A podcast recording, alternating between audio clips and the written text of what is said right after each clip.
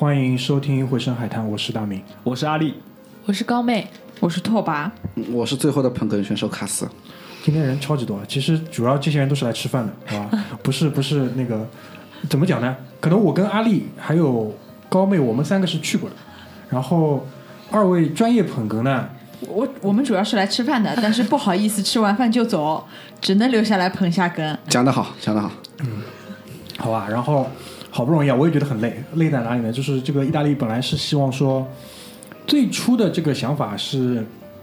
可能西西里一期、佛罗伦萨一期、罗马一期三期搞定，但事实上我们最终的话，西西里花了三期，佛罗伦萨花了两期，已经五期了。就这一期呢，说是说录罗马加旅行的意义，我不知道会录多久，就是目标是希望在六十分钟之内解决战斗，所以整个这次去完意大利呢，就可以录六期。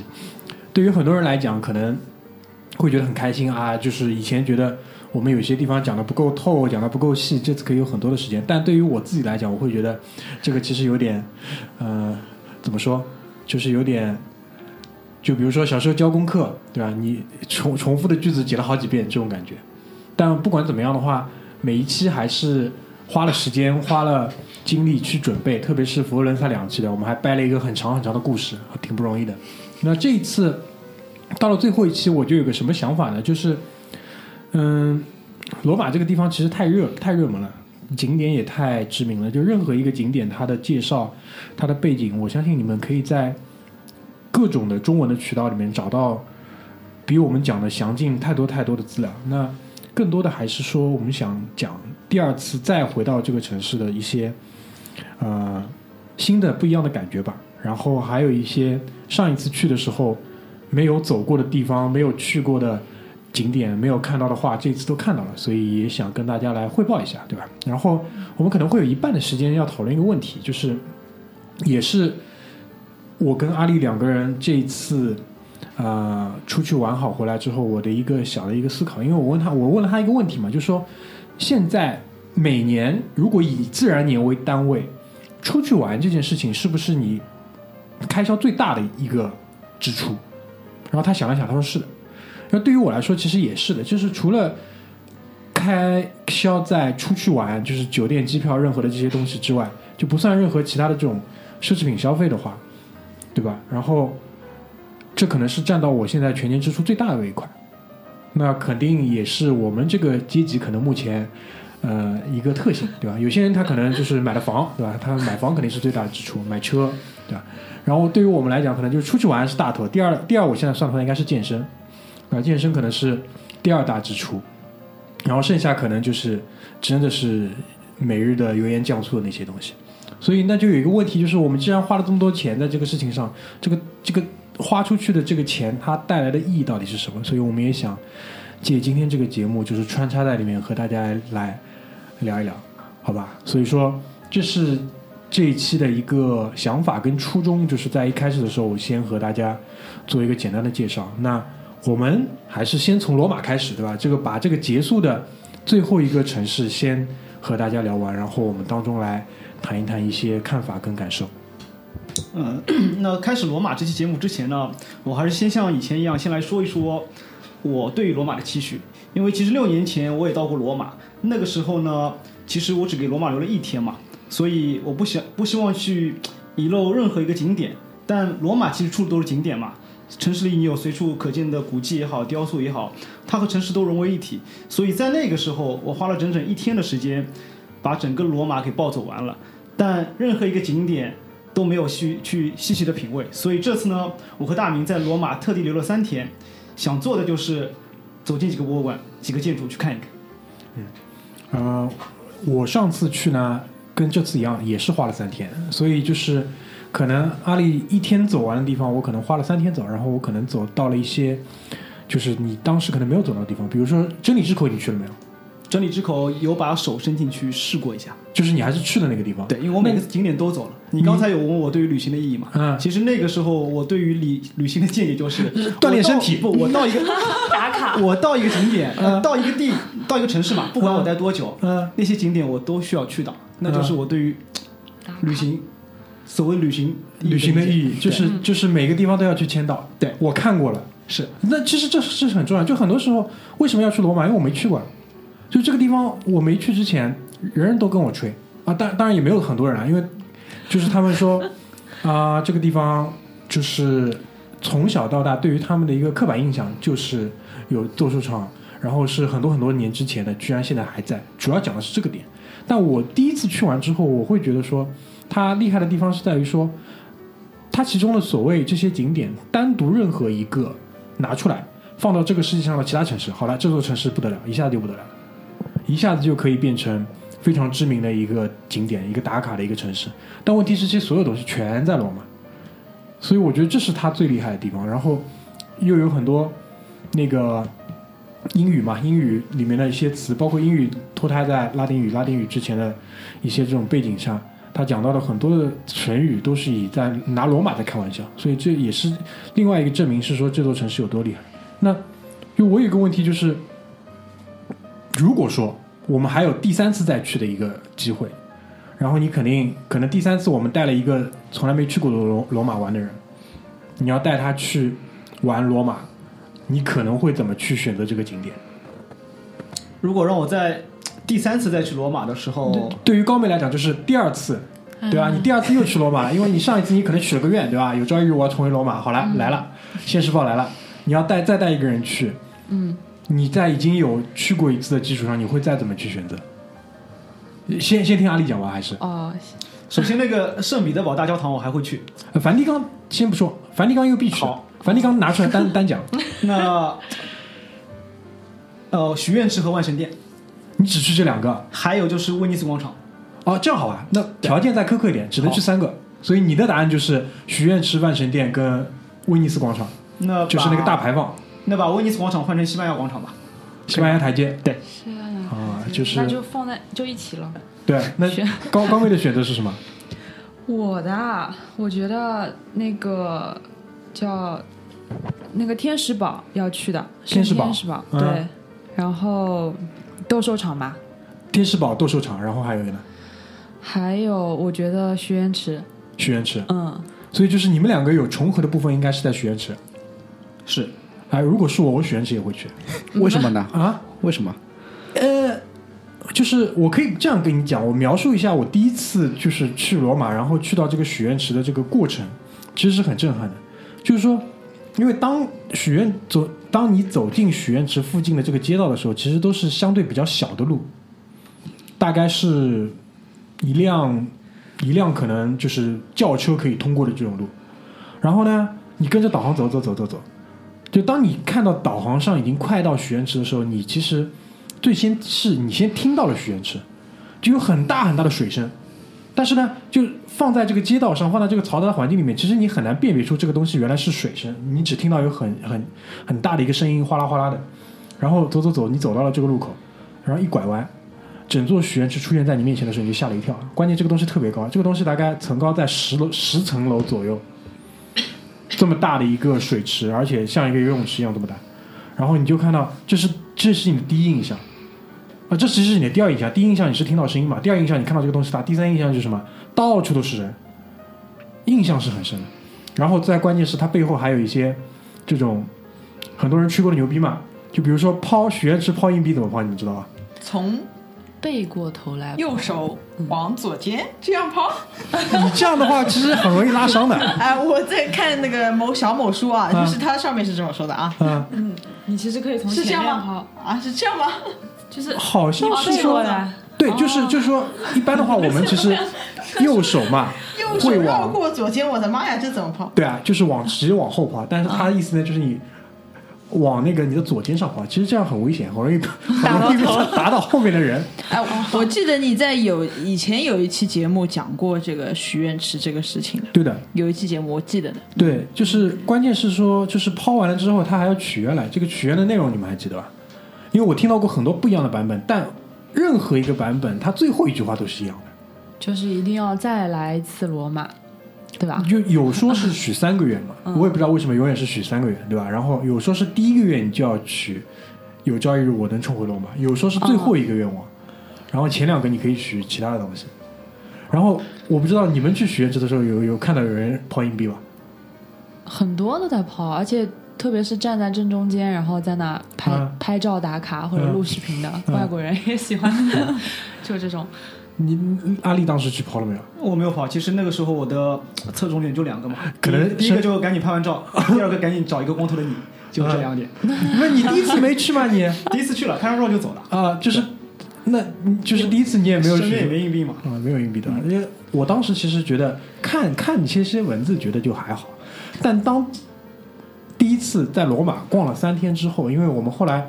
呃白天去路过了一次许愿池，晚上又路过，晚上的话它夜夜景的灯光又完全不一样，所以晚上的时候我还真抛了一下。然后当时是我是诚心诚意的想说，有朝一日我要重回罗马，然后隔了五年。隔了五年之后再做到了嘛，就觉得还蛮好。然后这次去我就觉得还好，下次如果没有什么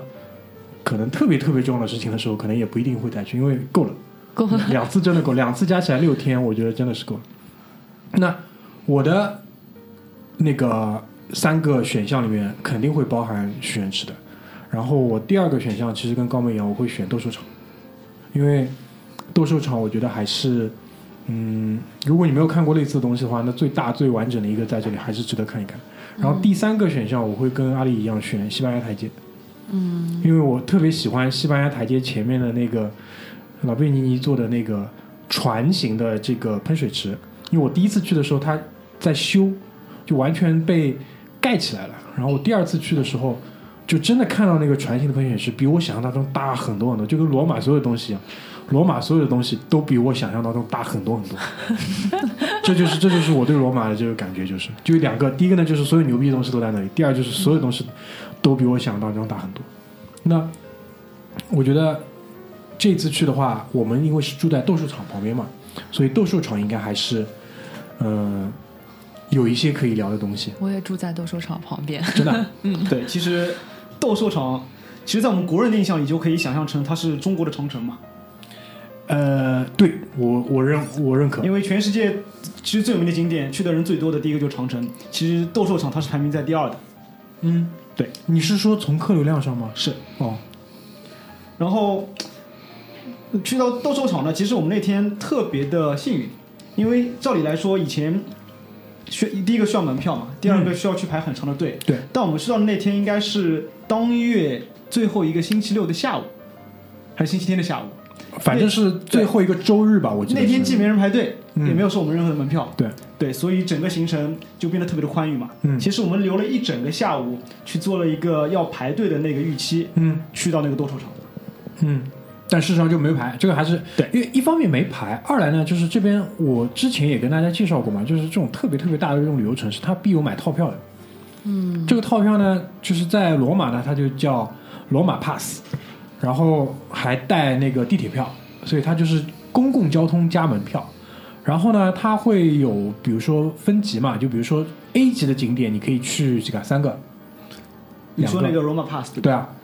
两个前两个免费，第三个八折。哦，然后我们本来想说，那斗兽场肯定会用掉我们两条命当中一条命嘛，没想到冲进去不要不要钱，然后也不要排队，所以说就省省了一个、一个一个名额出来，就对于我们来说也是一个比较大的惊喜。然后斗兽场呢，第一个外观嘛，我们去那边肯定会去拍一个外部的照片，对不对？嗯然后第二个呢，大明其实跟我聊了一个很有意思的事情，就是斗兽场的其实作用，它不单单是用来斗兽的嘛，嗯其实它还有一个很大的作用在于维稳，是不是？就是从我没有讲维稳稳定的意义上来说，它是一个极端文明的表现。没有说我说的是不是很含蓄？我当时的原话是说，就是当时的这个统治者他在设想斗兽场这件事情的时候，其实他想的，他作为一个统治者，他想的就是说，我要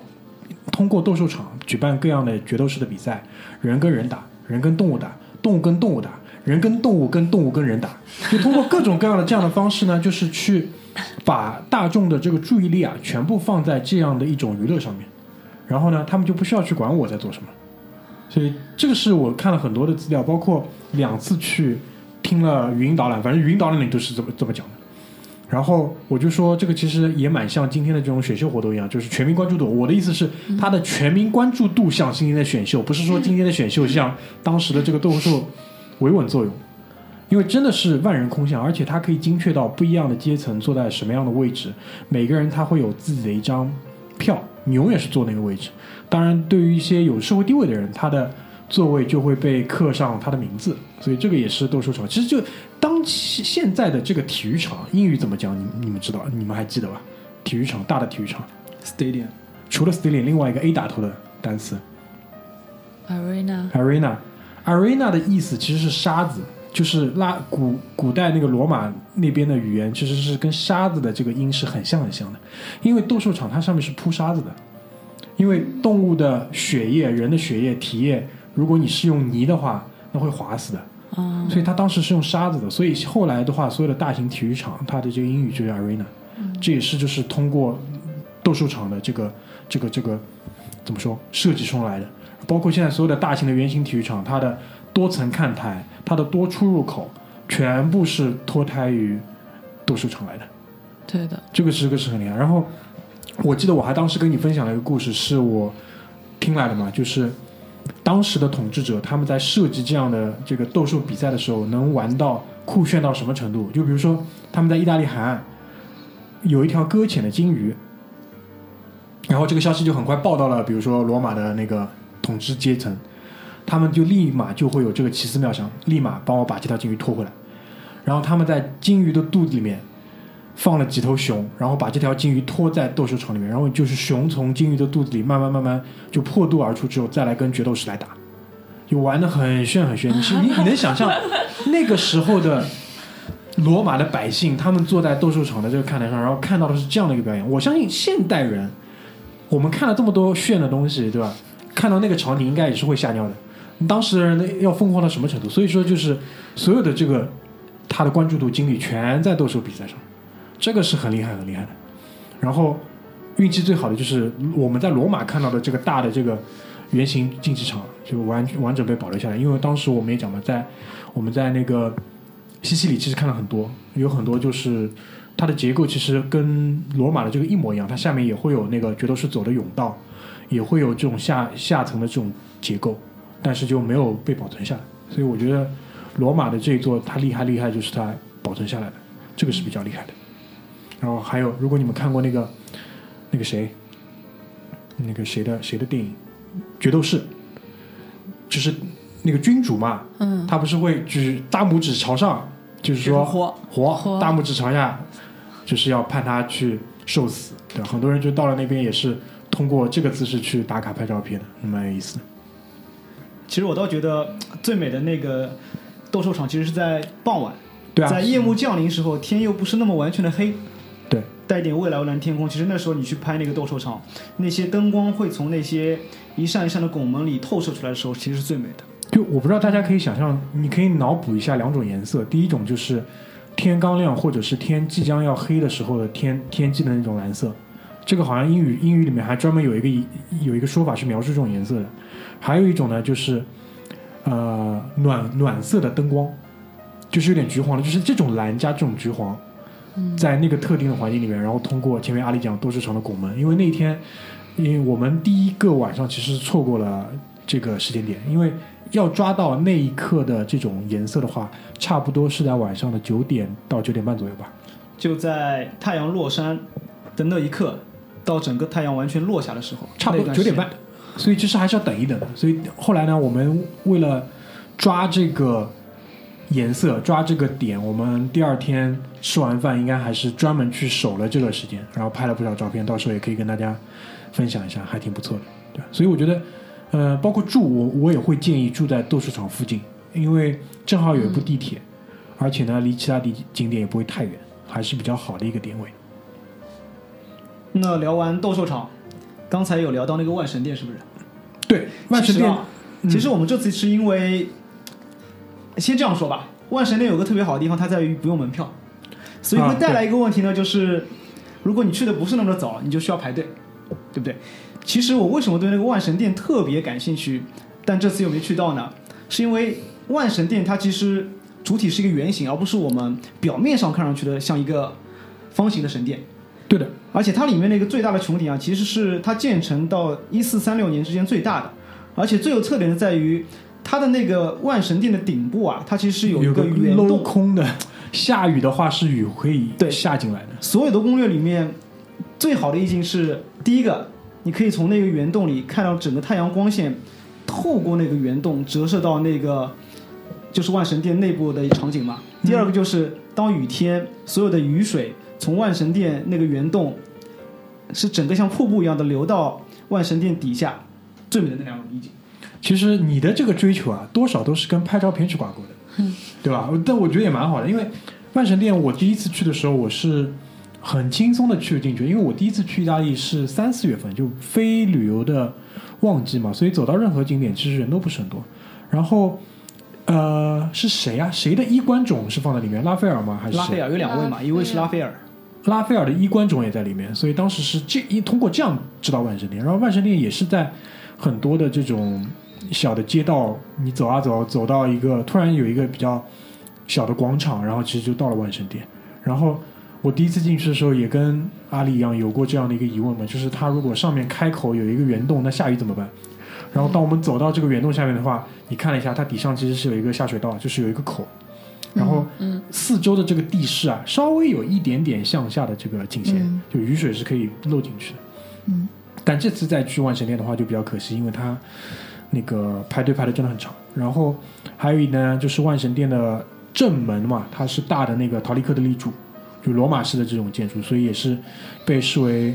呃怎么讲，就罗马建筑的一个比较经典的一个造型吧，对吧？所以这个呃要去，我觉得可以。就是如果第一次去罗马的人，我还是强烈推荐要去一下，因为而且它跟其他几个景点，跟许愿池都是离得很近的，都是离得很近的。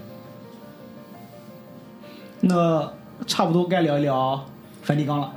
可以啊，可以啊，因为因为我要。把更多的时间留给你那个旅行的意义嘛。哦，好好好，不用不用大不用，你是景点讲完了。没有没有，就是我觉得这其实也是一一个部分，因为我们很多时候，包括你要谈到说为什么有这样的一个力量去驱使你老是要走出去，因为对于没有看过的东西，还是想有一个强烈的这种意愿，想真的去看到、吃到、摸到或者怎么样的。对的，我我讲一点啊，就是嗯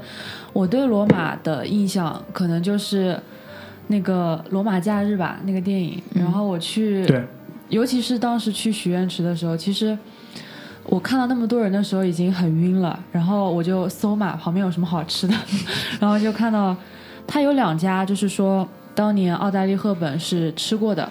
冰激凌吗？对的冰激凌，然后我就两家我都打卡了。我觉得味道真的是非常非常的好吃，是有加成吗？还是它真的非常好吃？是真的好吃。嗯，对，呃，其实这两年国内各种欧洲品牌的这种冰激凌都开进来了。嗯，所以就还好。但是我我第一次去的时候，确实也被惊讶到了。因为我我这个人平时不太喜欢吃甜的东西，但去了那那边嘛，总要尝试一下的。而且我我就觉得当时看吧，好像许愿池附近就有一家，然后还有一家是可能稍微远一些的。我想说，反正时间多就都试一下吧。然后印象比较深的就是。它有一个专门的，好像就叫罗马假日那个味道，对，就是就是当年他吃的那个味道。对他吃的那个味道，嗯反正好像是有一点薄荷的那种对。对对，对的，对，对嗯，是的。真的非常好吃，而且那种奶含量比较高的冰淇淋，它就是化的会特别快。就在外面大家吃的话，都还蛮，就是有点那种小尴尬的，就都狼狈对，都狼狈，就是都滴在手上那种，确实蛮有意思的。我这两天看了个新闻，是说西班牙台阶啊，嗯，因为就是常年累月游客喜欢坐在上面，然后又喜欢在上面吃东西，所以就搞得整个台阶很脏。然后可能现在就是罗马的市政府希望通过一个法案，就是禁止游客坐在西班牙台阶上，吃东西，坐都不能。禁止坐，不是禁止吃。这个其实，这个其实我觉得，我不知道，我我相信应该之后是会被取消掉的，因为如果这个地方你不坐下来的话，对吧？你完全就失去意义了。欧洲最宽的台阶，最宽，然后因为它整个西班牙台阶上去了之后是一个教堂嘛，然后在西班牙台阶的、面对西班牙台阶的这一条街其实就是奢侈品街，宝格丽的最大的旗舰，罗马最大的旗舰店就在那边，然后前面就是贝尼尼的这个非常非常我很喜欢的那个船形的这个喷水池，很漂亮。所以这个西班牙台阶我也是力荐大家要去看一下。然后前面那个阿丽提到了威尼斯广场，嗯，呃，这个点我就说一句，如果你想在罗马在非圣彼得大教堂的地方去登高，我会强烈推荐威尼斯广场，因为是有电梯做的，而且它的上面顶层的这个观观景台啊是很大的，而且高度也足够高。哎，我倒没坐电梯，我是爬上去的。啊 电梯十欧，楼梯八欧，那这个电梯十欧，楼梯八欧，不就是让你觉得电梯这十欧无比划算吗？对吧？就花多花两欧的时你。体验一下楼梯嘛，对吧？以前又没有电梯，整个罗马最气派的建筑。对的，因为好像是为了纪念整个意大利的统一，然后为什么叫威尼斯广场呢？因为钱是威尼斯商人出的，然后在这个、这个这个这个威尼斯广场，其实它是一个大的一个像，我不知道你们可以理解这种，就是类类似于什么烈士公园纪念碑这种东西。因为它前面确实是有长鸣的火，然后有意大利宪兵在那边驻守，就是纪念所有为意大利牺牲的这种战士的这个这个点。然后图拉真柱就在这个旁边，什么什么乱七八糟。其实罗马景点就是还是这句话，就太多，太密集了，真的。太密集了。可能左边是这个，右边就是那个。对啊，就看到云。就任何一个这个东西，它放到世界上任何其他一座城市，好了，这座城市立刻就不得了。但很就这些真的全部在罗马，你也你也你也没地方去讲道理的，反正都在那边。就我我当时住的那个，我当时住的那个小的旅馆嘛，嗯，嗯，蛮有特色的，哦，就是、我记得是那个那不勒斯的前台小姑娘对吧？对对对对，他他不是那不勒特那不勒斯，她就是西西里岛的人。啊，西西里人，西西里人啊，然后她当时跟我讲的，就是可能跟你刚刚讲的有点那种类似。她从西西里过来嘛，在罗马就是一个人，相当于讨生活一样。她住的地方离这个，嗯，他因为还是个学生，可能就是说在打工啊之类的。他住的地方离，呃，就是斗兽场这边就走路的话就二十分钟。他说我走过来的话，就是我问他生活在这里的感受嘛，他的意思就是说我每天，嗯，早上走过来，走二十分钟，我可以看到。就是说，全世界人梦寐以求的这些景点都路过好多嘛，嗯、因为我们可能也聊到了一些，比如比如说比较现实的问题啊，或者是说工作啊你聊到，什么现实问题了？你可以跟我们分享一下吧。就你们还聊到了现实的问题。嗯，就是生活不易嘛，且行且珍惜。反正就他跟我讲的意思就是说，就是虽然可能嗯上学的话，他可能自己要补贴一点自己的学费啊之类的，但是每天可以看到这么多就是很美的景点，他就觉得很有意义。你就说它好不好看吧。那我可能有点想去罗马。呃，下次带你去嘛。下次我第哎第三次去，你看几个景点都帮你想好了，已经对吧？可以，我觉得这个还是除了我们前面提到这几个景点，应该还会有那个叫呃那个大广场，呃沃纳沃还是纳沃纳沃纳沃还是纳沃纳，差不多，差不多。差不多差不多 你们在说什么？是这样，就这座广场上其实出名是出名在有一组喷泉，一组三座的喷泉，然后呢，其中有当中那个最大的呢，就是描绘了四条，对吧？嗯，全世界的，就是文明古国里的河流。很遗憾，没有中国的长江跟黄河，但是是有那个尼罗河，好像是有那个幼发拉底河的，对吧？还有一条是什么河？忘了，反正不是底格里斯河，就是两河流域它只有一条河，然后一条尼罗河。嗯，然后那个靠，如果你面对这个喷泉，靠右手边的呢是一个摩尔人的喷泉。摩尔人其实就是穆斯林的，就是有些地方对于穆斯林的这个叫法。然后还有一座是应该是关于海神的。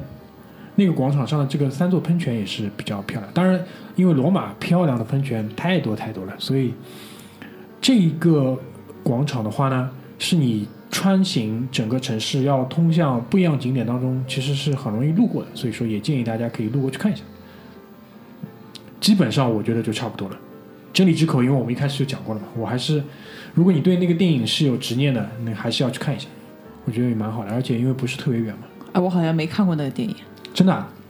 嗯啊、你可能没有完整看我可能完过，小时候看忘记了对对，你就是你可能没有完整看完过一遍，啊、有可能对，但这个电影就是如果放在今天看，依然不会觉得无聊的。哦，真的。这这个是这个是比较比较厉害的一点，我觉得。就就我看小某书上，我觉得大家的这个地方拍照的出片率很高，就就是感觉嗯就是就是拍拍出来都蛮好看的。嗯，就可能这个地方，我觉得第一，因为它的建筑比较厉害；第二，它的天气啊什么，是不是应该也是很适合对啊，光照足够拍照？足够足嘛对。对对所以我们在罗马那天就是回来之后，不是在社交媒体上分享嘛？我起了个名字叫“罗马大景日”，就是在罗马全是大的景，就罗马大景日。然后讲到最大的景，肯定还是在梵蒂冈，其实最大的景我们刚才漏了，我们也没有特地的去，是哪里它？叫古罗马遗址。呃，那个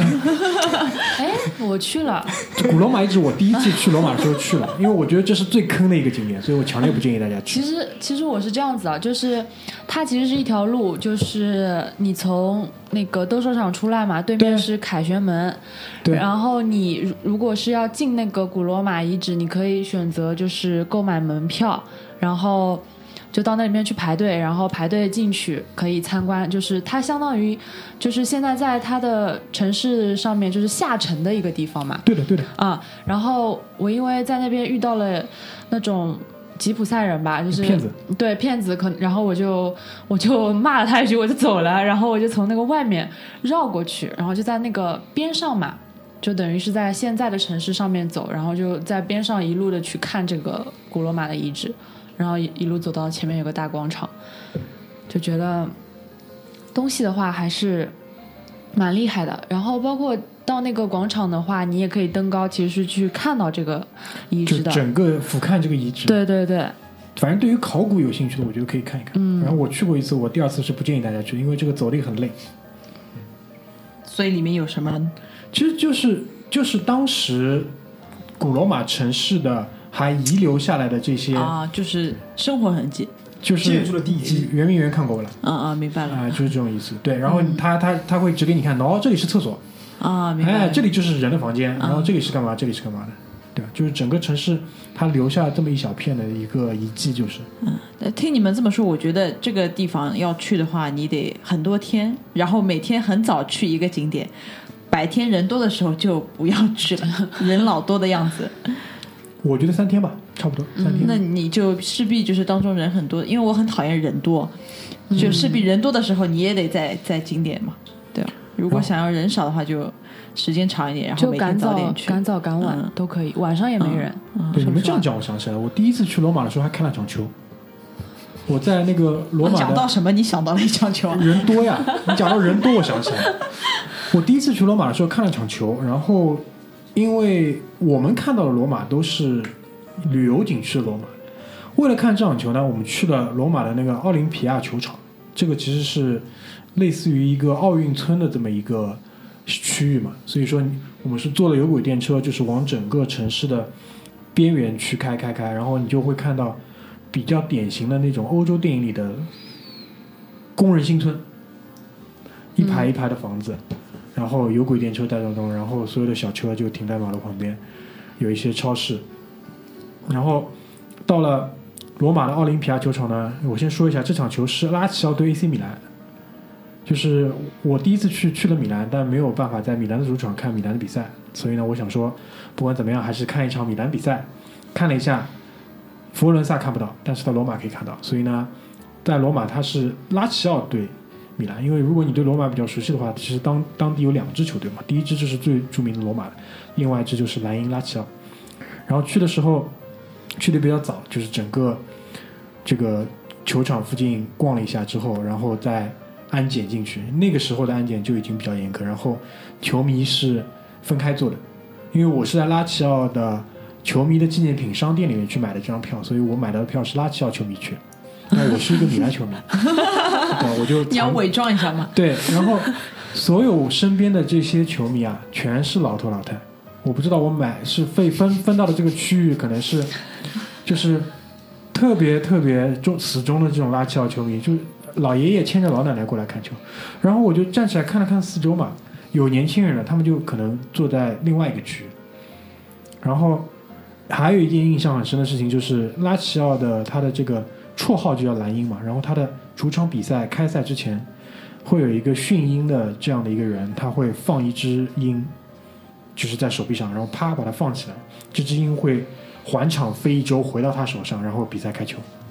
就这只鹰的那个脚上，它可能会绑两根彩色这种绸带嘛，它飞起来的时候就特别好看，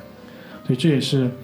怎么说，可能拉齐奥的一个传统，对吧？因为以前拉齐奥也还蛮强的嘛，内斯塔啊什么都是拉齐奥出来的，所以我觉得去意大利如果有机会看一场意甲，应该还是蛮有意思的。这两年随着罗哥回了意甲之后，意甲的这个水平跟关注度还是上升比较明显的。好吧，所以 我想到的差不多了，我们真的真的是可以聊一聊梵蒂冈，好吧？那刚才拓跋有聊到不喜欢人多的地方，对不对？嗯其实第二天呢，来到罗马的第二天，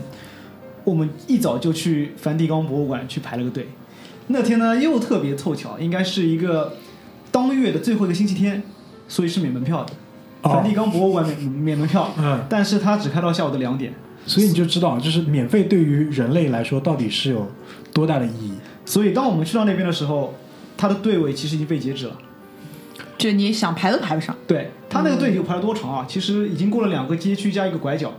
就是如果你对那一块是有了解的，你就知道梵蒂冈博物馆的入口其实是在整个圣彼得大教堂的背面。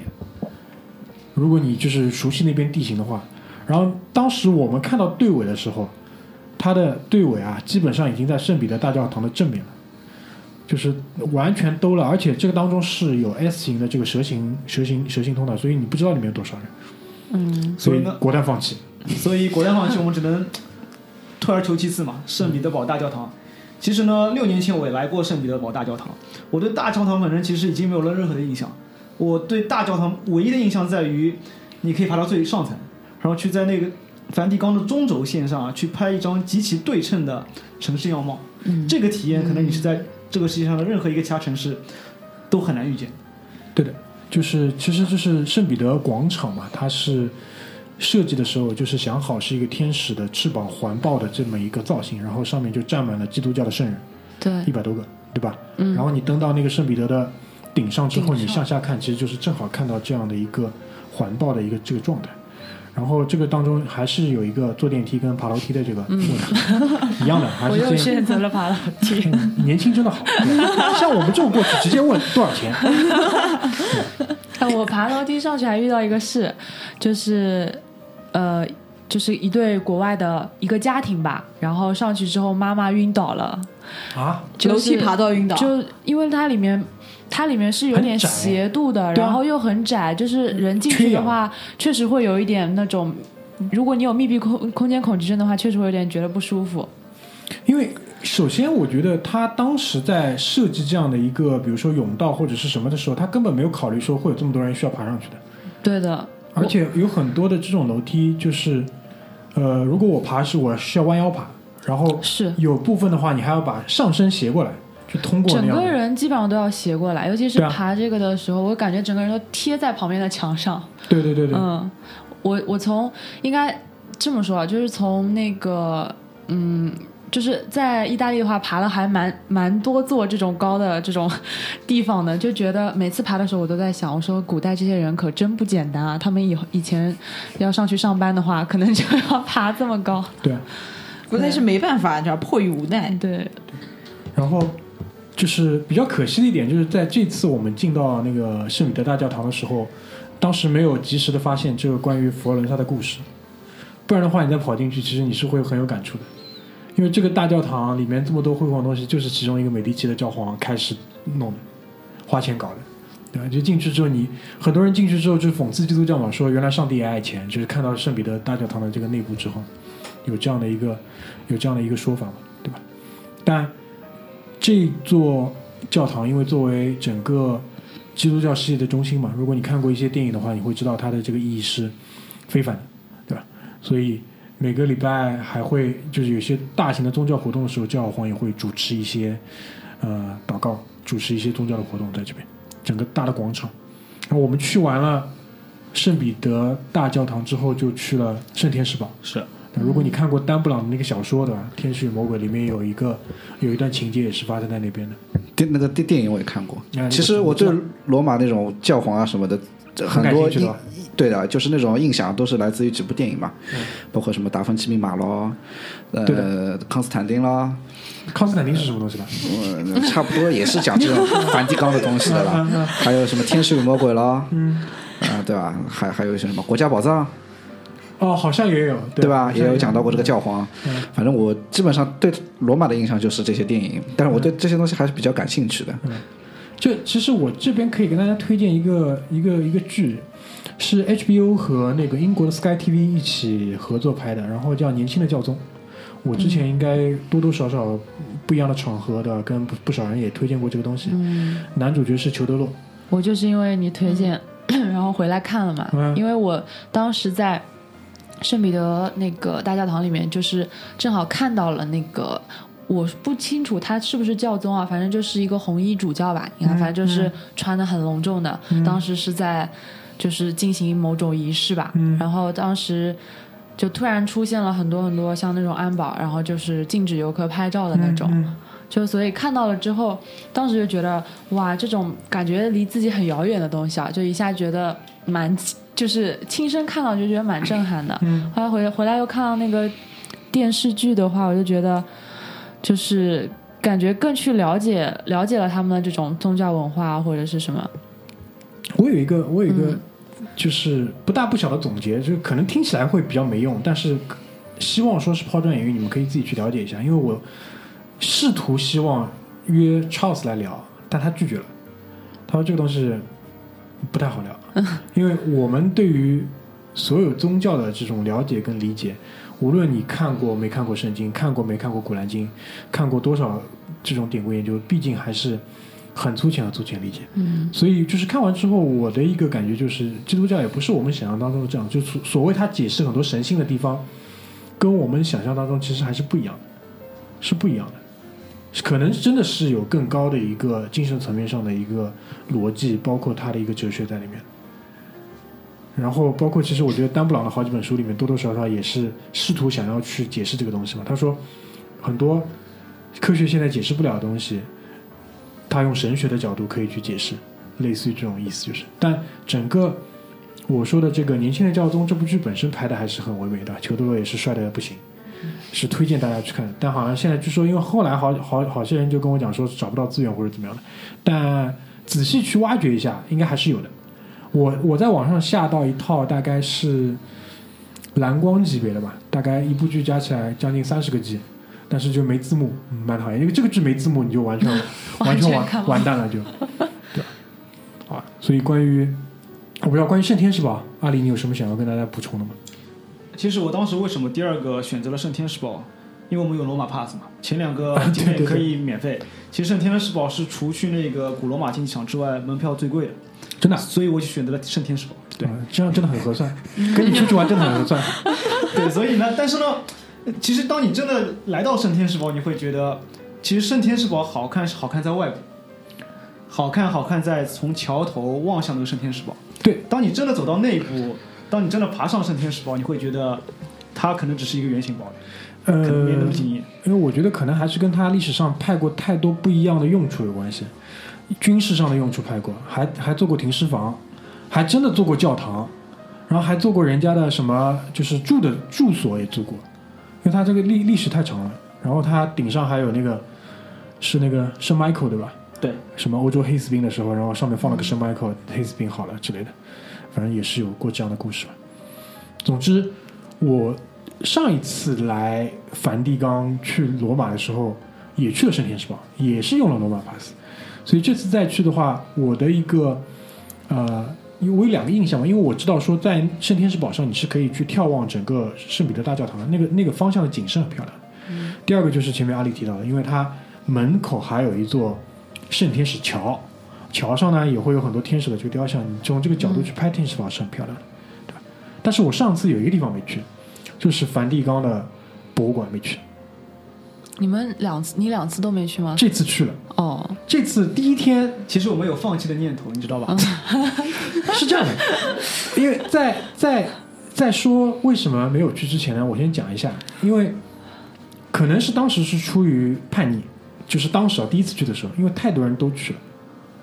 然后呢里面的东西也太有名了，比如说里面有什么《创世纪》在里面，对吧？最后的审判在里面，雅典学院在里面，各种各样的东西都在里面，然后在这个世界上，你只要是跟宗教化搭一点边的好东西，全部在里面。这是第一。第二呢，两次去都没有预约，看到这个排队我是真的吃不消。然后这一次是等于是在我们这个团队成员的这个强烈的要求下，第二天早上我又起了个大早，然后去排队。你的大早到底是几点钟？那是真的早。我们差不多八点半左右已经在排队了，已经在排队了，对的，而且是饿着肚子，嗯呃，这次终于排上了。排了两个 半小时，两个半小时。两个半小时，那为什么有预约还没有预约，没有预约。不是？我是说，为什么有预约这个渠道，这么多人还要排队呢？因为压根约不上啊，预约它是怎么样的一个形式呢？都是在官网被黄牛给约掉约到了。啊然后你现场可以买黄牛票，你也可以花六十七欧去 skip the line，、他们叫 skip the line。啊老干部证，就是一步到位直接送进去。啊！明白明白。还有一个原因就是，我之前有有几次提到过一个点嘛，我说大英博物馆的东西不如卢浮宫的放的好，卢浮宫的东西不如美国的 National Gallery 在 DC 的那个 National Gallery 东西放的好，比这两比大英博物馆放的还要差的，其实就是 梵蒂冈的这个博物馆。为什么？因为好东西太多了。随便放。而且它一方面是好东西太多了，第二呢，我觉得也是管理上的这个思想上的这个疏忽。因为如果你有很多好东西，你可以选择一三五二四六定期的去换，对不对？这其实是有大量的这个维护成本，包括你其实是有足够的这个空间去做这样的事情。但我不认为梵蒂冈有这个条件，钱他们是不缺的，但是他们在意识上可能是没有这样的一个一个一个准备。我举个例子来讲，古希腊最好的那些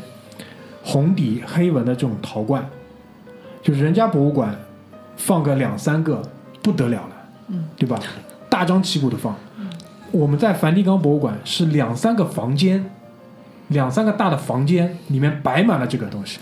就我看都不想看了已经。而且这种房间里连空调都不给你放，而且它这些土罐，如果放在我们中国，你会特别特地给你稍微给人家点尊重好吧？土罐，他会给你一个很大的展厅，对不对？然后去有很大的围栏，照个玻璃罩，然后大家围着它去拍照啊、打灯啊，然后去参观。但在梵蒂冈那个博物馆呢，其实你只是从他身边走过，他也没有加上任何的防护也好，或者是特定的去布光也好，你只是经过。我给你们描述一个场景啊，我不知道你们有没有小时候，我们上学的时候那种教室，你们有印象吗？一般的话，窗是会朝南的。嗯嗯，就是你朝北的那一面应该是走廊，嗯，然后你另外半边可能就是没办法了，就朝朝北的也是窗户。整个梵蒂冈博物馆大量的这种，是它所谓的展厅，给我的感觉就是我读书的时候的这种教室，因为它的这个空间大小也是跟教一个大教室其实差不多的。然后窗就这么开着，六七月份的天空调也没有。然后前面阿丽提到一个细节是说，你从他的身边一走而过，其实不是说你想走而过，因为人实在太多了，你是被人推着走的。就是我们基本上在那里的所有的体验，就是随着人流去走，然后就是随波逐流，然后人多到什么程度，就是上海早上的二号线，这种感觉。那怎么看？没法看，所以我不想去。然后，当然，我前面也讲了嘛，好东西这么多，怎么办？对吧？我们之前在讲那个佛罗伦萨的时候，我也提到说，在罗马我们想要去看卡拉瓦乔。当然我，我多说一句啊，罗马其实是有一个很小的 collection gallery 是专门收藏卡拉瓦乔的，而且到二零九零二幺年的今年啊，他唯一的预约方法是打电话。你电话打过去之后，他会给你个 code，然后第二天你凭着 code 入场，再买票再进去。但它里面有四到五幅外面看不到的卡拉瓦乔，就是你可能连你除非有卡拉瓦乔的，就是比较早的画册，它有印刷品，不然的话你看都看不到。当在梵蒂冈博物馆有一幅卡拉瓦乔是那个基督下葬，我不知道你对那个房间有印象吗？那个房间其实就不是我前面说的那种教室的房间，它还是比较正统的那种欧洲皇室的那种宫廷的那种房间，但一样的，那个保安因为嫌太热了，他开窗了。他开了窗之后，光线是直接打在油画上的，就是你无论站在任何一个角度，看看这幅画全是反光。好了，你别说了，这个明年要去了，再过几年这个画上颜色都没有了。对啊，然后就是有很多懂画的人路过的时候就盯盯着那个保安看两眼嘛，然后过了大概两三分钟，他去把那个窗关掉，把窗帘拉上来。所以这个这个就是，当然也很正常，在意大利人看来，这种东西太多了，有点像，有点像，可能你在中国看到了很多这种陶瓷的罐罐，对吧？大概就是这种这种意识形态，因为东西太多了，它也无所谓。就你想象一下，你小时候其实读小学的时候，那时候小学的那个学校走廊的两边都会画那些什么居里夫人啊，谁谁谁啊，对对对，陶行知啊，就那肖像画嘛，底下会有一句名言，有一句介绍，其实。就是那种很亲切的感觉，你会觉得所有的藏藏品就怪不得我，怪不得我老是有这种似曾相识的感觉。被你这么一讲，我我被你点通了。对对对，但是但是我们要知道的一点，就是在讲这些东西的前提是什么？前提这些东西都是教皇的私人收藏，历代教皇的私人收藏。所以我很，我就是他的整个参观的，如果还有动线的话，我判断下来呢，还是时间轴，就从最老的雕塑，从那个古希腊的图观馆，前面阿里讲的图观馆，到开始有那个木坛画、祭坛画，到后面的文艺复兴的油画，因为到了后面几个馆，我我很很惊讶，很惊讶，就是它居然有很多现代的收藏，现代的收藏，它有大概五到六幅达利，它有两一幅那个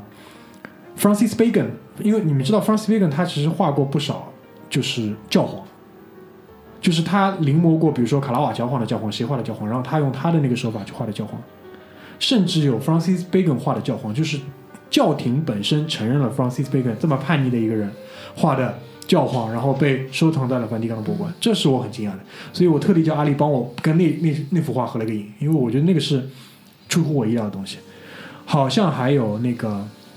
那个那个那个谁，有弗洛伊德的孙子，好像也有一幅画在里面。所以这个是我很惊讶，就是历代的，就到了现在年轻的教皇，对吧？比如说，我不知道现在的圣方济各他是不是喜欢现代的东西，居然里面有达利，好几幅达利，这个是我觉得蛮惊讶的地方。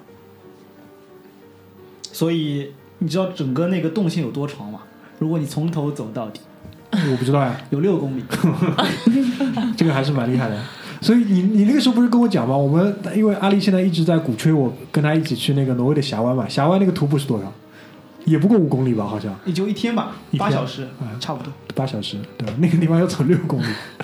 而且就是绝大多数情况下是人挤人的这种前胸贴后背，你两个脚步一点点一点点在挪，所以这个是我觉得，但没办法，就像我前面讲的，这个东西就在里面。就里面就要耗掉半天，加上排队，可能一整有一天，整天。前面阿里讲了嘛，我们是饿着肚子排了两个半小时，所以我们进去的第一件事情先是吃饭。对，其实那个梵蒂冈博物馆还是挺人性的，它有几好几个很大的餐厅，嗯包含了你的早餐，包含了你的午餐，甚至是披萨，啥都有。所以我们是在里面吃了早餐之后逛，然后逛到体力不支，然后吃了顿饭再出来，就等于我们在里面吃了两顿饭。知道你们应该是这个 journey，啊、但是就像我讲的，就是你没办法的点就是雅典学院就是在里面，雅典学院就是雅典学院的那个房间就是一个教皇他自己的一个，机要室，哎，你可以讲机要室吧？就是上完朝之后，他也也想有一个自己的空间，就有点像马大嘴。他老是说他家里两间房间，一个房间做了客呃客 客房，没有办法做书房，他有一间自己书房，然后就是让拉斐尔帮他画了一个雅典学院，然后拉斐尔把自己很贱的画在那个小角落里面，很大的一个房间，然后更大的那个房间，米开朗基罗的天顶的那个创世纪加上最后的手办，那个房间是我觉得出乎我意料的，因为为什么呢？第一，对于尺寸的判断再次有偏差，就是你因为这个就是我们没办法的地方，因为我们老是看印刷品，就是我想象这一幅最后的审判，因为创世纪它在天顶上，而且那个房间是不准拍照的。我跟阿丽两个人呢，呃，我不知道你一个人哦，是我一个人，不好意思，是我和我老婆两个人呢，就是把那个 iPhone 啊，就是摄摄像头朝上。我呢是把阿丽的照相机摄像头朝上，就一边走一边按，然后心里想的就是按到就按到，按不到拉倒。因为它的层高太高了，你如果去看那个创世纪，就是手指碰手指那个的话，根本是看不见的。但是整个最后的审判那幅大的画的尺寸是很出乎我意料的。我本身以为现在这种小区三层楼差不多了，但事实上可能要六到七层，六到七层那么大。所以这个，而且那个房间其实是有点像一个祷告室，还是一个小型的这种礼拜堂。很多人就是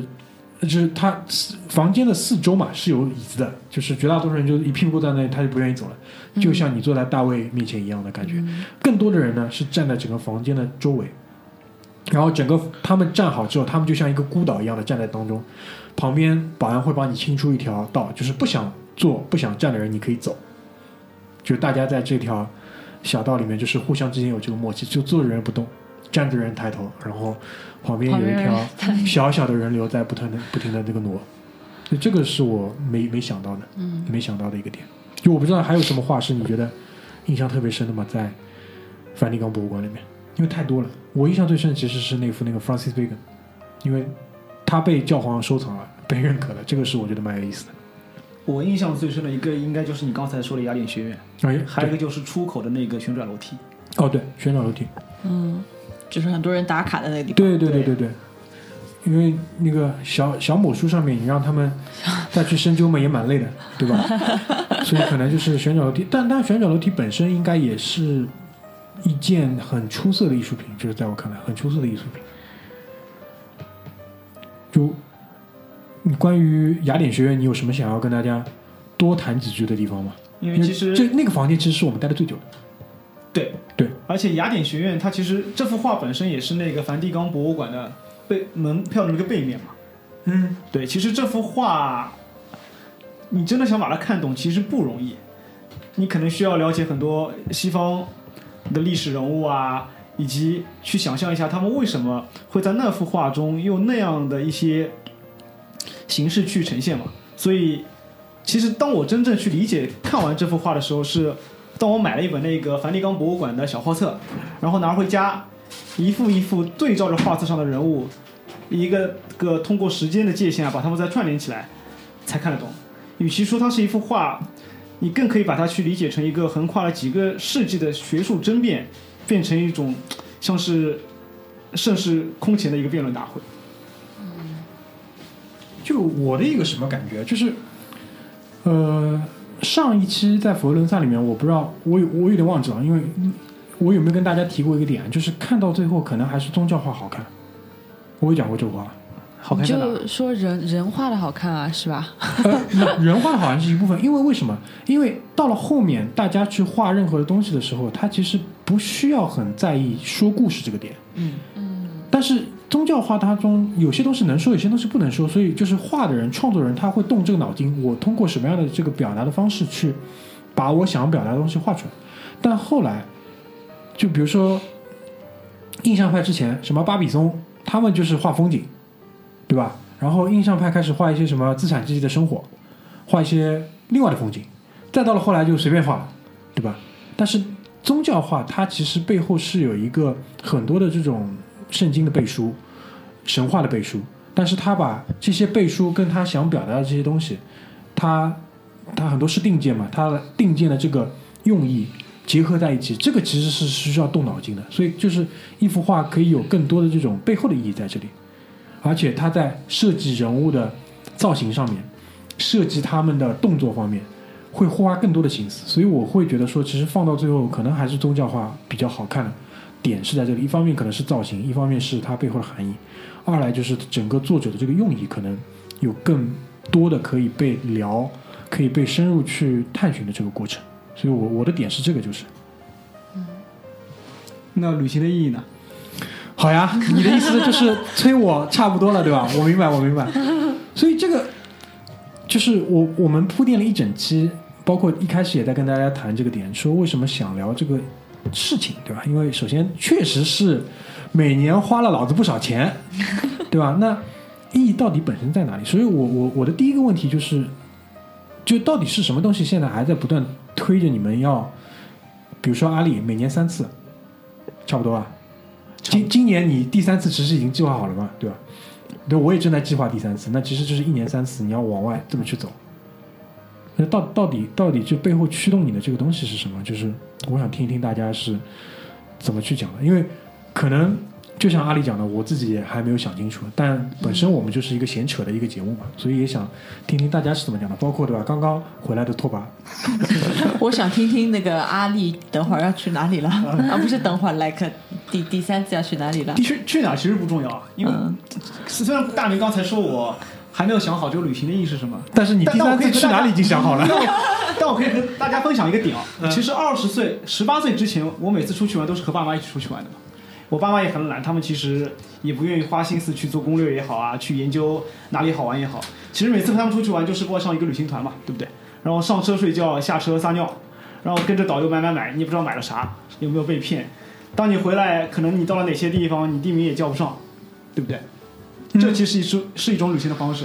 但就是你从小就唾弃唾弃这种方式嘛，对吧？不是啊，是直到有一次我真正的自己开始尝试去制定一个旅行计划开始，我觉得我爱上了旅行。为什么？其实你会发觉，其实你真的其实做计划比较好玩，对吧？哎，我以后旅行要带上他，我这种没有计划的人。对对对，因为旅行可能有的时候就是一周两周的事情嘛。但当你去决定好你要去哪儿玩，你买下机票，看起攻略，去那订酒店，那一刻已经开始。哎，那一刻其实你的旅行已经开始了。这句话是当时对过程其实远比你最后的那两周来的有意思。那两周可能是一个验证的结果嘛，但其实你的那两周想的是想快点回来的半年前就已经开始了。对，这这点我是认可的，因为我觉得整个准备的这个过程，因为从文化上的准备，对吧，到一些现实层面上吃喝拉撒住的这种准备，对吧，包括现在有时候出去还要开车，这这些准备，这个过程本身是一个你的期待值的积累的一个过程，这个确实是很有意思。但但、但还是这个问题啊，就是是什么东西是迫使你推着你继续再往外走呢？这个这个东西你有想过吗？对吧？这些钱用在哪里不好？为什么一定要出去玩呢？就是 这个问题，这个问题很难回答。这些钱我为什么不能用来玩？我为什么要用在别的地方？我没有说不让你用呀，可以用，对吧？包括阿里，阿里今年第三次，如果我没记错，他是什么？布拉格加奥地利，对吧？哎、布拉格加奥地利，就是六月份跟我说欧洲没意思，然后 年底又要布拉格加奥地利了去。了三次，你看然后但是这两个地方，我跟阿里也讲了，特别是去了维也纳，维也纳的那个艺术史博物馆，里面有很多很多好东西，很多很多好东西。因为我我这次呢，你也提前去看一看。当然，这个这个博物馆，我相信应该不不需要排很长队的。但如果你比如说提早已经把时间定下来的话，就先去预约一下，可能会比较好一点？我再接你刚才那个话题啊，啊。到底是什么推动了我？啊、想了想其实有答案了，对吧？刚才三十秒，我想了想啊，因为其实我特别喜欢拍照，然后对这是一点我每年零零散散会买很多镜头，嗯，很多人炫富，了，所以其实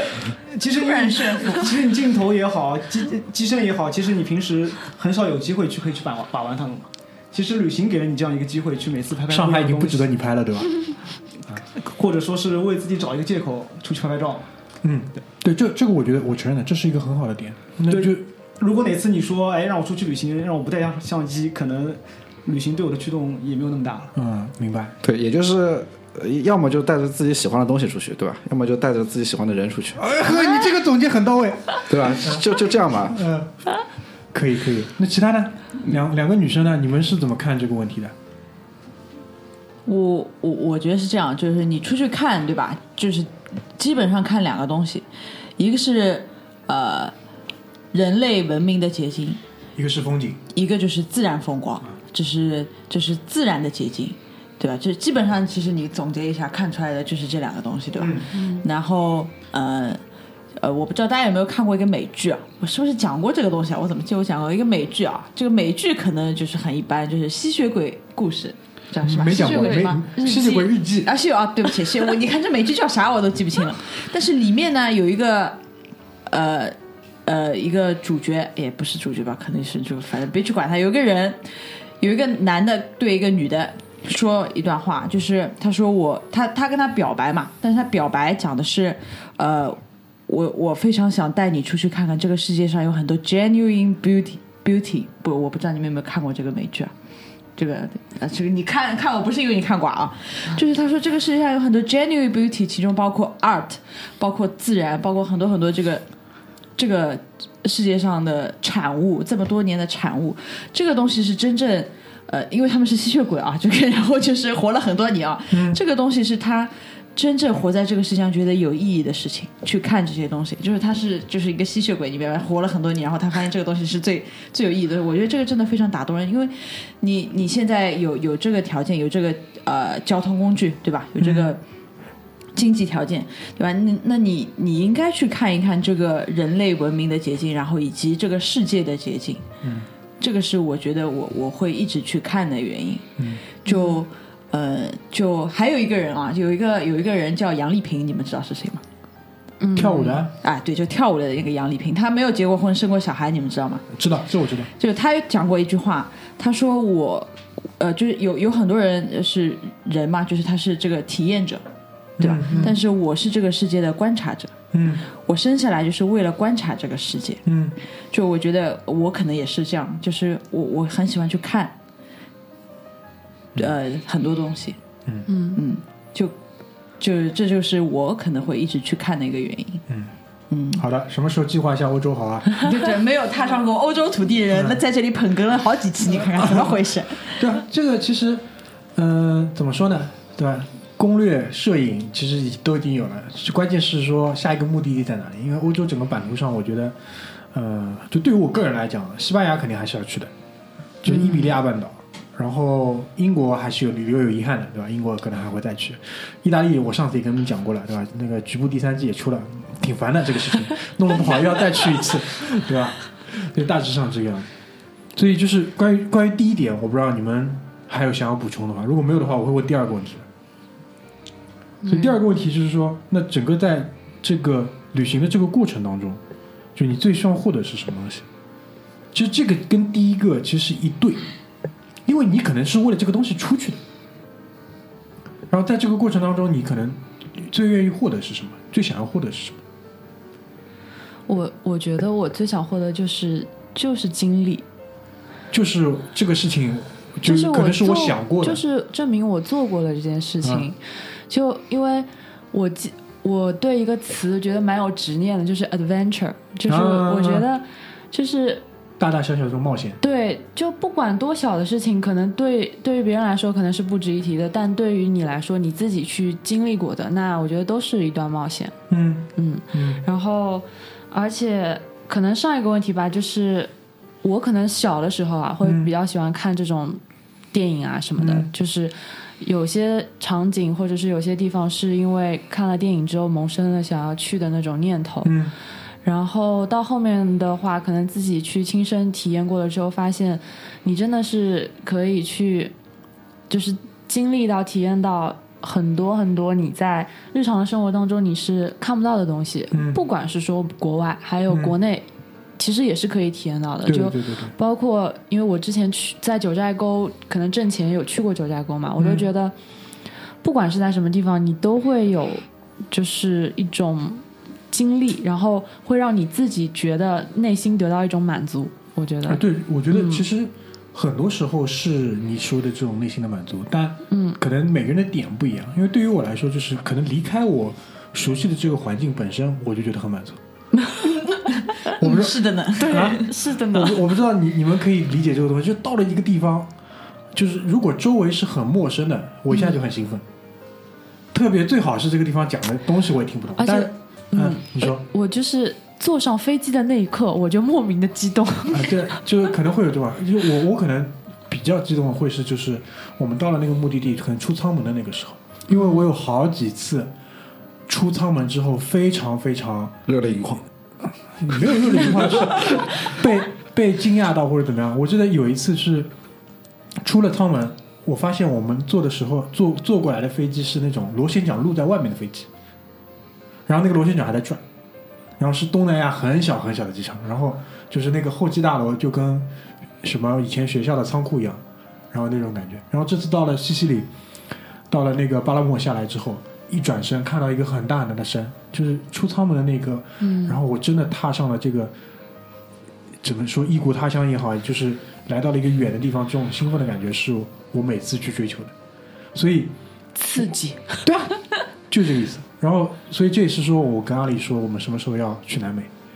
去离中国大陆最远的这个地方，嗯，最近好像南北极之外，对吧？好像阿根廷很便宜，阿根廷一直很便宜，就是 最近好像更便宜。就是就是机票上一直是会有比较便宜的这个选择的。嗯，包括你看一看，最近到洛杉矶这个机票，我已经不忍直视了，好吧？从去年开始就对啊，一直是很便宜，所以年前年我甚至有考虑十月份是不是直接就去洛杉矶，但是我觉得又好像没有什么特别想要在洛杉矶去做的事情，就算了，算了，算了，六六六，六六六，溜了，对，六六六。然后我觉得还有一点就是，当然，其实高比前面在这个他的表述当中多少也有带到，就是我每次出去，每次出去会有就是新的发现，就发现原来自己对于这个领域是无知的。对，然后从发现的那一刻，然后到回来可能会有为期两三个月就很执着，就是一有空你就会闲下来去找这方面的东西去看就。就像我第一次去纽约，然后嗯我就就突然脑子一抽，我就想去看百老汇，嗯然后我就非研究要了歌舞剧的，就非要看《歌剧魅影》，然后嗯看完之后回来就疯了，就是可能两三个月都在听这种音乐对啊剧。对啊，然后就是每一次每一次就会有不一样的这个，比如说这一次，这一次就是什么研究那个什么，就基本上是欧洲史欧洲史嘛，以前也读过，但是你这次去看了很多比较怎么说，就是可视化的这些东西放在你面前的时候，对于我去了解整个的这个，比如说它动态的这个变化，其实是完全不一样的。我还还有一次我印象特别深，是去哪里啊？去美国看那个肯尼迪航天中心，然后回来就研究登月，就整个登月的这个历史研究了大概小半年。所以这过两过两个礼拜，我会跟葛大爷聊一期关于纪录片的，当中我会再提到这个事情，对吧？就每次每次去，你会有一个新的领域，你发现原来这么这么有意思，但是你从来不知道，然后你就会花很多的时间去研究，然后这个过程当中其实是非常愉悦你你你本人的，嗯，就这个也是，因为我在我现在一直生活的这个环境里面，你说不能碰到这些东西吧，能的，但概率太小了，概率太小了，反而每一次都是在去一个陌生的地方，可能都没有计划要去这个地方，但是这个过程当中让你有这样的收获，然后回来之后你再自己不停研究研究，所以这个过程我觉得是很有意思的。其实可以换种就是层面来说，就是进一步去丰富你的人生嘛，然后你就去了解更多的东西，虽然不一定说是非常非常有意义的，但是就是就反正我个人觉得是感兴趣的。嗯然后很多时候跟你们分享的时候，我觉得就是在这个过程当中也很有意思，就大家都知道了一些新东西。当然，就是这个研究本身也不一定对，但是是一个方向上的东西。嗯对吧所以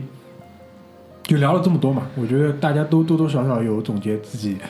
关于旅行这个意义。然后我觉得，我不知道你们身边有没有一些人他是从来不出去的？有啊也也有的吧，有的有啊也有的吧。啊，有有的，我觉得真的是有的真的有的，但是就是从我个人来讲，我就是玩的比较紧密的，永远是出去很野的那种，对吧？比如说在座的几位，就是没有脚的小鸟，你这只能飞。哎，这蛮蛮可怕的，对吧？所以就是我我们这个群组里面，很多时候我们聊天的时候就会有一个话题，就是下次去哪里，对吧？下个月去哪里，或者是我们明年一起去哪里，各种各样的这种这种这种讨论，对吧？所以阿里其实今年已经他的二零一九年最后一次，可能是最后一次，对吧？应该是最后一次啊，。好好好，你你说最后就最后吧，他已经定好了啊。然后我也在想说我要去哪里，所以这次也会阿丽给我推荐了一个地方叫不丹哦，哦哦，不是那个谁结婚的地方吗？梁朝伟对吧？哎对对对梁朝伟对跟那个刘嘉玲结婚的地方，嗯对所以我不知道拓跋你下半年还有计划吧？是是这样的，我的旅行分两种，一种是就是去看看，还有一种是去活动，比如说滑雪。所以我下半年的主要计划有有两次滑哎，雪。我觉得滑雪可以，可以。我跟你讲啊，我跟你们分享一下，就是现在拓跋跟阿九两个人基本上 就是我不太现在因为不太遇到他们嘛，然后我们三个如果同时在场的情况下，这两个人很容易聊起来，就是滑雪装备。因为冬天到了要滑雪了呀。对，就是这两个人现在有这样的一个爱好，我觉得蛮有意思的，蛮有意思的。嗯高妹呢？高妹下半年还有计划吗？应该没有了，应该没有因为你懂的，明年呢？明年？短缺。啊、明年明年有什么大的计划吗？哎，明年我其实想去跳一次伞，就一直想去，一直想去的。跳啊跳啊跳伞，我是极力极力推荐，因为我自己跳过嘛，觉得这个是应该要有的人生体验。对，我明年呃已经在计划上呢，肯定会去新西兰，嗯，然后峡湾我们计划一下，好吧？说过就算去过了。嗯，不要这样好吧？我们还是想要把这件事情做成功，因为如果时间上遇得上遇时间上如果允许的话，我觉得 OK 的。新西兰是不是那个有一部电影那个《白日梦想家》是不是在新西兰拍的？呃，不是很清楚，这个电影我没看过。哎呀，反正就是新西兰，新西兰是因为我当时签了澳洲的签证，他是同样把新西兰签证也签给我了。如果再不用的话，签证就过期了。我是去年就是因为现在那个加拿大签证不是改改了吗？要按指纹，然后去年我就心血来潮去签了个加签，到现在还没有去，然后还有打算去看个极光。加拿大的话，好像什么班夫国家公园，嗯对吧嗯？，班夫国家公园，加拿大关键也是它的整个两个海岸拉得太远了。对的，比较这个是比较比较比麻较烦的一件比较麻烦的一点，对。好呀，所以这一期大家还有什么想要补充的吗？不知不觉我们又将近八十分钟了。总之就是每次关于出去玩，就是有聊不完的这个话题。然后这个这个节目本身也是，大型生活服务类嗯，节 目，我我的意思是，就是做做游记起家的这么一个节目，对吧？我们也一直是就是比较擅长这个东西，对吧？然后也希望下半年还能有机会再跟大家聊一聊这个关于旅行的东西，对吧？然后呃，最最最最后讲个什么事情呢？今天今天我们用了一支新的话筒，然后大家到时候可以猜一下，就是在座五个嘉宾当中，到底是谁今天是用了这支新话筒在讲话？有奖吗？有啊，当然有，对啊。然后就这两位在场还有没有讲话的嘉宾呢？我你不要吓我。对有有奖品嘛？如果观众猜出来，猜如果猜中的话，如果是真的是有很就是提供很确凿的这些描述的话，那我们肯定还是可以讲一些东西的，对吧？因为这一轮的话，我也讲了嘛，以前我们买这种什么淘宝舒尔同款这种事情，多少一直在影响我，对我我总觉得就是不舒服，对吧？所以今年也是两方面的硬件升级嘛，一方面给葛大爷升级一下，他老是拿自己的那个 iPhone 耳机在那边录，也也不是特别的，也不是特别的爽，对吧？我也是希望说给他升级一下设备。二来呢，就是我们自己在上海的现场这边也想说升级一下话筒，所以这一次呢，搞了一支铁三角的，单价其实也还好，五百块一支，对吧？如果用的好的话，我们就再配几支，也是希望说在除了内容以外的这个节目品质上是可以有个提升，好吧？所以今天想要讲的基本上都已经讲完了。如果有任何问题的话，可以关注微信公众号“回声海滩”来和我们取得沟通，好吧？那我们今天就先到这边，谢谢大家，拜拜。拜拜拜拜拜。一句你最爱的真理，却说不出